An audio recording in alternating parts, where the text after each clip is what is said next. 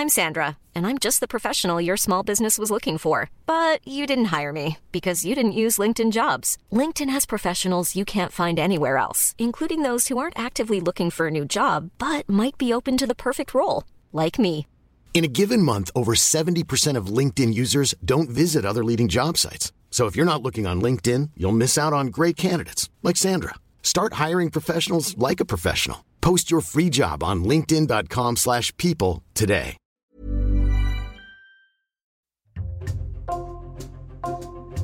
Bonjour, c'est Jules Lavie pour Code Source, le podcast d'actualité du Parisien.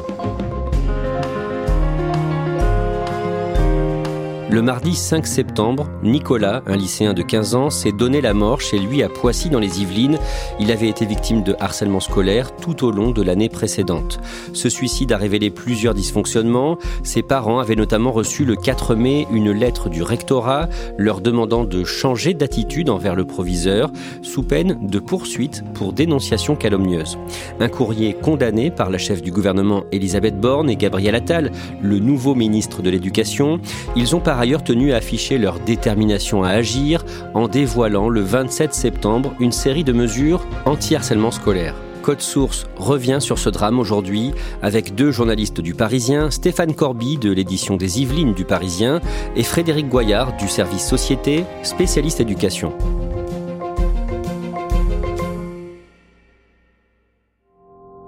Le 9 juin, Frédéric Goyard, nous avons parlé dans Code Source d'une ado de 13 ans, victime de harcèlement, qui s'est suicidée le 12 mai. Elle était scolarisée à Vendin-le-Vieil, dans le Pas-de-Calais. Elle s'appelait l'INSEE. Oui, l'INSEE, c'est une collégienne euh, comme beaucoup d'autres en France. Elle est scolarisée à ce moment-là en quatrième euh, dans le collège de Vendin-le-Vieil. Dès le début de l'année, elle va commencer à être harcelée par un certain nombre de jeunes filles euh, de son âge ou un tout petit peu plus vieilles qui sont en troisième. Ce harcèlement scolaire euh, va déboucher sur euh, un suicide qui aura lieu au mois de mai. L'INSEE va se suicider dans sa chambre. Le pays va être bouleversé par ce qu'il s'est passé. La maman de l'INSEE va même être reçue au ministère de l'Éducation nationale et puis aussi à l'Élysée par Brigitte Macron. Et on sent à ce moment-là qu'il y a une véritable prise de conscience euh, relative au harcèlement scolaire. Le mardi 5 septembre, à Poissy, dans les Yvelines, un ado de 15 ans se suicide dans sa chambre. Lui aussi a été victime de harcèlement dans son établissement scolaire. Stéphane Corby, deux jours plus tard, le matin du jeudi 7 septembre, vous êtes devant les grilles de son ancien établissement où les élèves sont sous le choc. Vous parlez notamment à l'un de ses amis les plus proches, Kilian, 14 ans. Qu'est-ce qu'il vous dit? Kylian, il se présente face à nous, je suis avec euh, d'autres journalistes, et en fait, il s'approche de la grille, il est euh, bientôt 10 heures, c'est l'heure de la récréation. Il accroche un mot à la grille. Il a écrit sur ce mot Merci Nicolas pour toutes ces années où tu étais mon meilleur ami, tu étais comme un frère pour moi, tu vas beaucoup nous manquer. Kylian nous explique qu'il le voit tout le temps, mais que depuis euh, cet été, il a plus beaucoup de nouvelles de lui. Il nous dit que son dernier message euh, remonte au 12 août. Il nous montre les messages sur son téléphone et il nous explique qu'il était au courant que Nicolas euh, était victime de harcèlement. Il vous dit aussi que Nicolas a essayé de le joindre le lundi de la rentrée, le lundi 4 septembre. Effectivement, la veille du drame, il dit recevoir un coup de fil de son ami. Malheureusement, il ne peut pas décrocher.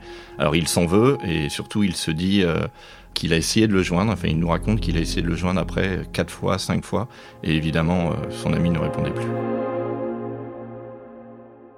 Avant d'en venir aux nombreuses réactions qui ont suivi ce nouveau drame et aux mesures pour lutter contre le harcèlement annoncées par le gouvernement, on va refaire la chronologie des événements des derniers mois de la vie de Nicolas avec les éléments qui ont été donnés par différentes sources, dont ses parents, après sa mort. Stéphane Corby, on commence ce récit à la rentrée scolaire 2022-2023 en septembre. Qui est Nicolas? Qu'est-ce qu'on sait de lui? Alors Nicolas, c'est le fils de Béatrice et Fred.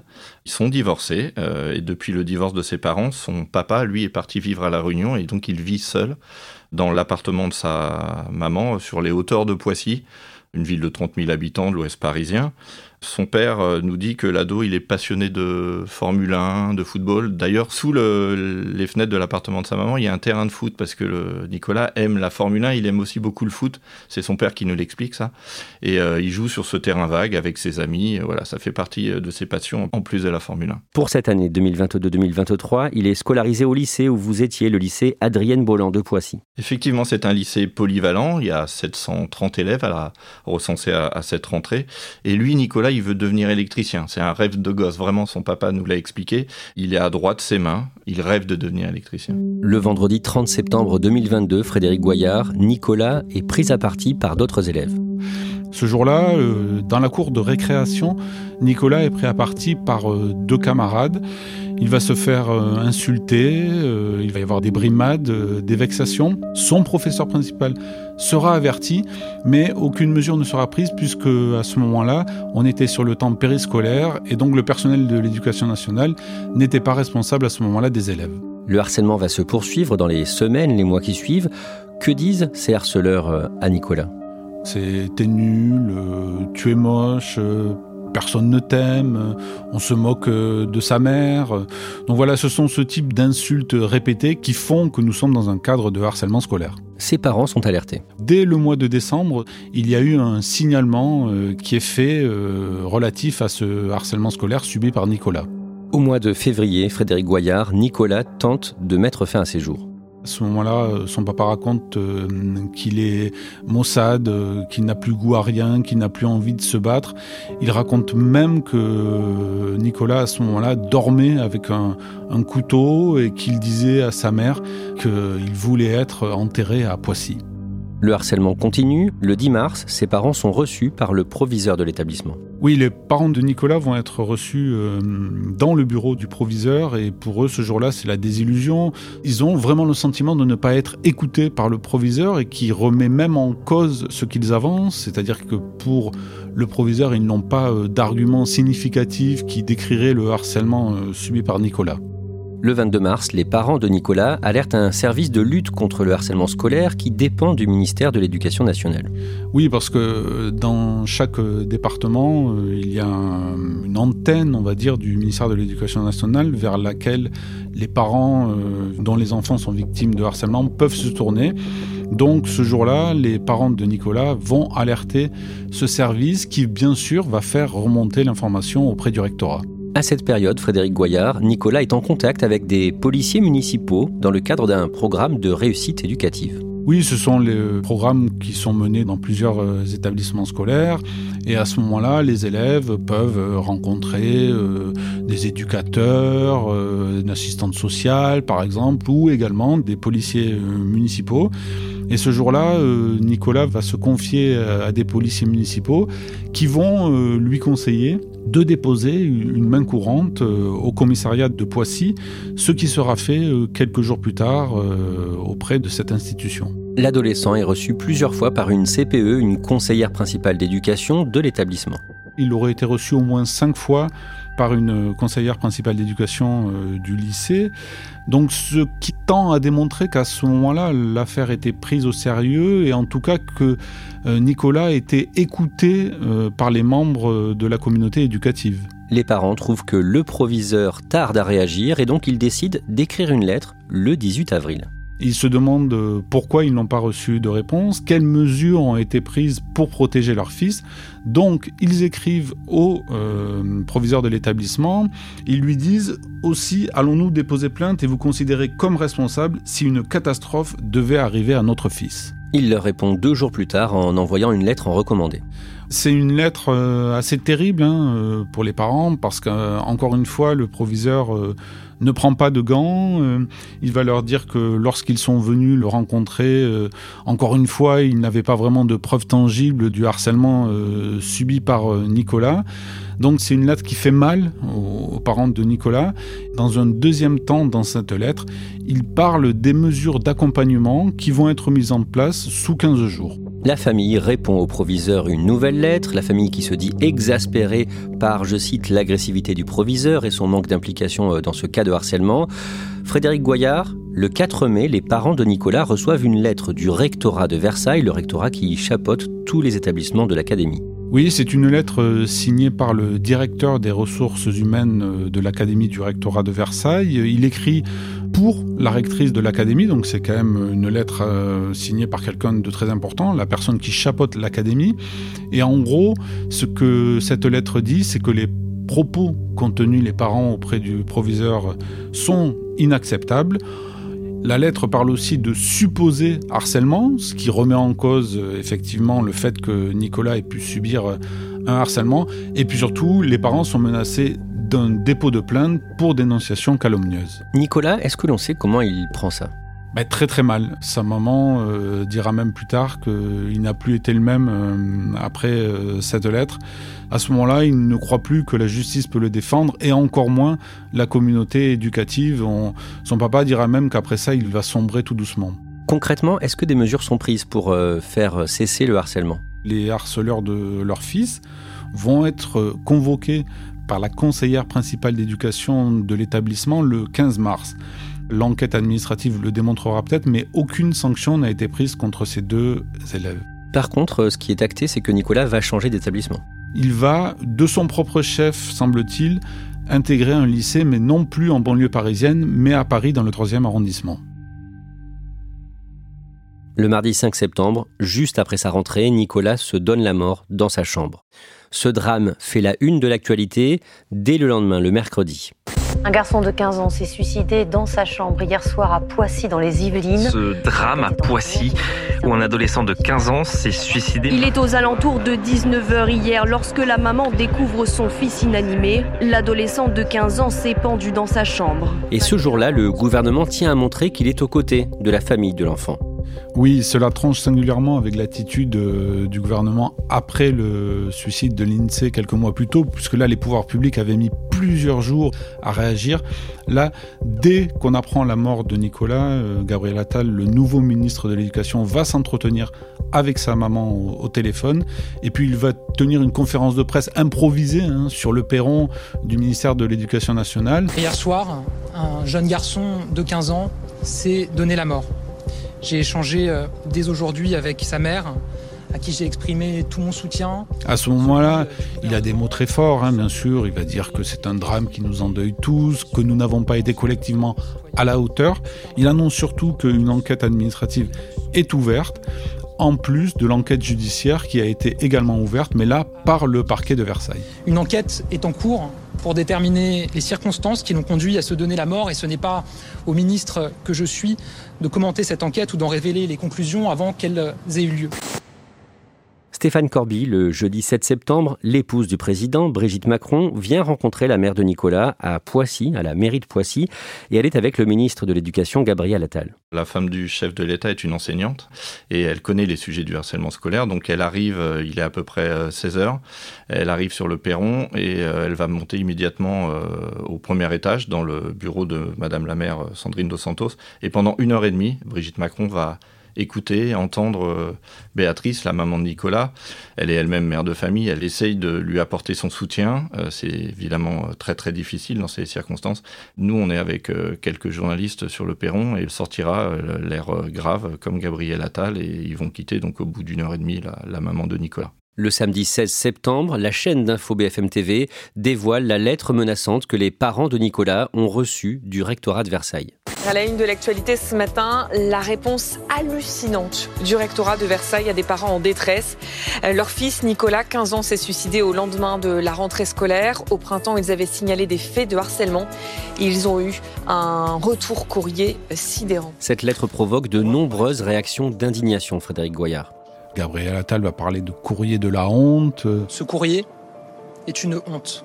Elisabeth Borne, la chef du gouvernement, va parler de défaillance. Il y a une défaillance euh, sur euh, le type de réponse qui a été adressée à des parents qui étaient extrêmement inquiets. Olivier Véran, le porte-parole du gouvernement, lui, euh, met en avant le fait qu'il ne faut plus que ce type de courrier soit envoyé. Croyez en la détermination de chacun à faire en sorte que ce, ce type de lettre ne soit plus jamais envoyé à la moindre famille? Toute la classe politique monte au créneau pour dénoncer cette lettre.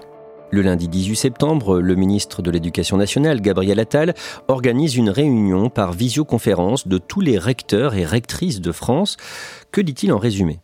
Il veut un électrochoc à tous les niveaux, c'est-à-dire qu'il ne veut plus que ce type d'affaires, de suicides se reproduisent. Donc il demande à tous les recteurs de France de réaliser un audit au sein de leur rectorat, c'est-à-dire qu'ils doivent en gros comptabiliser le nombre de cas de harcèlement qui peuvent avoir lieu dans leur académie. Il demande que chaque recteur mette en place un plan, enfin en tout cas une stratégie anti-harcèlement au sein de chaque académie.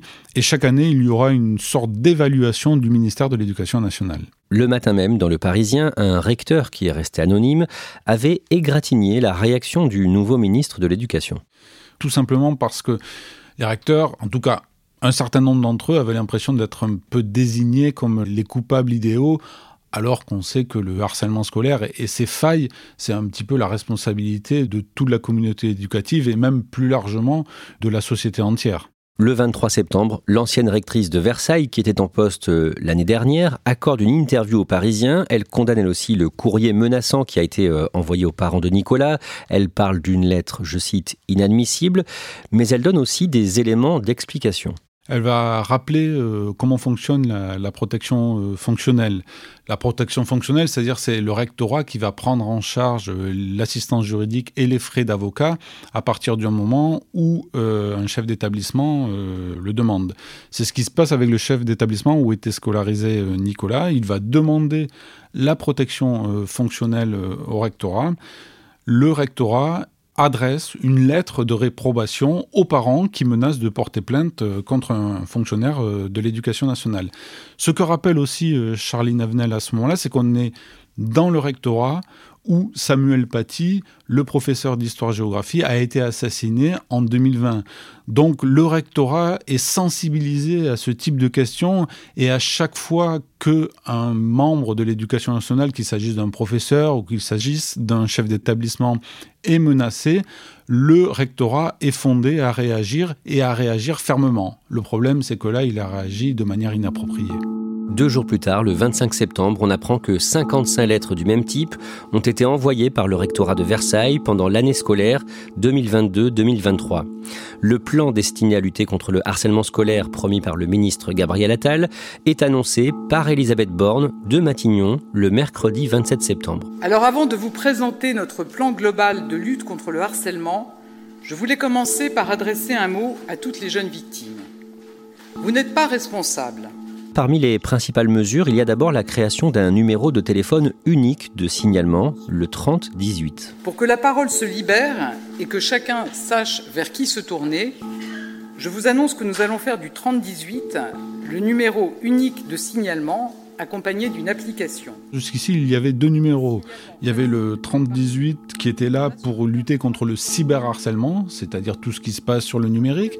Et puis après, il y avait aussi le 3020 où là, vous pouviez, si vous étiez parent, élève ou autre, dénoncer des faits de harcèlement scolaire. Donc en fait, ils décident de fondre ces deux numéros en un seul numéro qui sera le 3018. Finalement, les jeunes avaient du mal à s'y retrouver. Quand on demandait aux jeunes quel est le numéro pour dénoncer des faits de harcèlement scolaire, eh bien, ils s'en mêlaient un petit peu les pinceaux entre ces deux numéros et ils étaient jamais capables de vous dire si c'était le 3018 ou le 3020. Autre mesure, une grille d'auto-évaluation, un questionnaire qui sera proposé à tous les élèves du CE2 à la 3e avec euh, l'objectif de détecter des cas de harcèlement. Deux heures de sensibilisation dans toutes les classes, chaque année le 9 novembre, journée nationale de lutte contre le harcèlement. On peut citer également la formation de tous les personnels de l'éducation nationale ou encore la confiscation des téléphones portables des harceleurs. Frédéric Goyard, ce plan prévoit aussi des cours d'empathie. De quoi il s'agit? En fait, c'est une euh, technique qui est venue euh, du Danemark. Le Danemark a mis en place euh, ces cours de sensibilisation auprès des, élèves, c'est-à-dire que on va expliquer à l'élève ce que va ressentir un, élève harcelé et on, va essayer de libérer la, parole là-dessus. Et, grâce à cette technique que l'on peut faire avec des petits jeux de cartes ou euh, avec des jeux de rôle, si vous voulez. Le Danemark a réussi à faire euh, chuter de manière très très significative, alors que ce n'était pas un bon élève il y a quelques années, le fléau du harcèlement scolaire. Frédéric Goyard, malgré le volontarisme affiché par le gouvernement aujourd'hui, il semble peu probable que ce plan suffise à enrayer le fléau du harcèlement scolaire. Il y a quelques jours, Gabriel Attal, le ministre de l'Éducation, a expliqué qu'on était face à un tsunami de signalements, c'est-à-dire que les, chiffres, rendez-vous compte, par rapport à l'année dernière, en 2022, en septembre, les signalements de harcèlement scolaire ont triplé. La formation des personnels qui a été annoncée par le ministère euh, de l'Éducation nationale ne terminera qu'en 2027, c'est-à-dire dans 4 ans. Et puis après, il y a aussi la question qui se pose par rapport à la mise en œuvre de certains dispositifs, comme par exemple la confiscation des téléphones portables dès lors qu'une enquête est ouverte. Il y a également le bannissement des réseaux sociaux, qui normalement doit être voté dans la prochaine loi sur le numérique. Est-ce que les plateformes comme Facebook, comme TikTok, accepteront et feront en sorte de bannir euh, les harceleurs? Euh, Ça, euh, c'est des questions qui restent en suspens.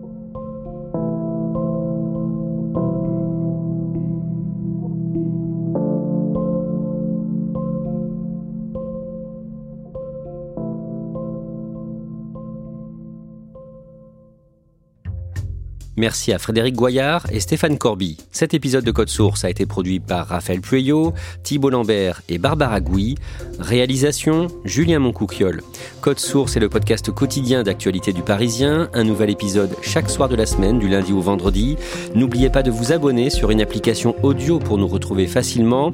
Vous pouvez nous écrire code source at leparisien.fr. Et puis si vous aimez Code Source, n'hésitez pas à aller écouter le second podcast du Parisien, Crime Story, un consacré aux faits divers, une grande affaire criminelle, chaque samedi dans Crime Story.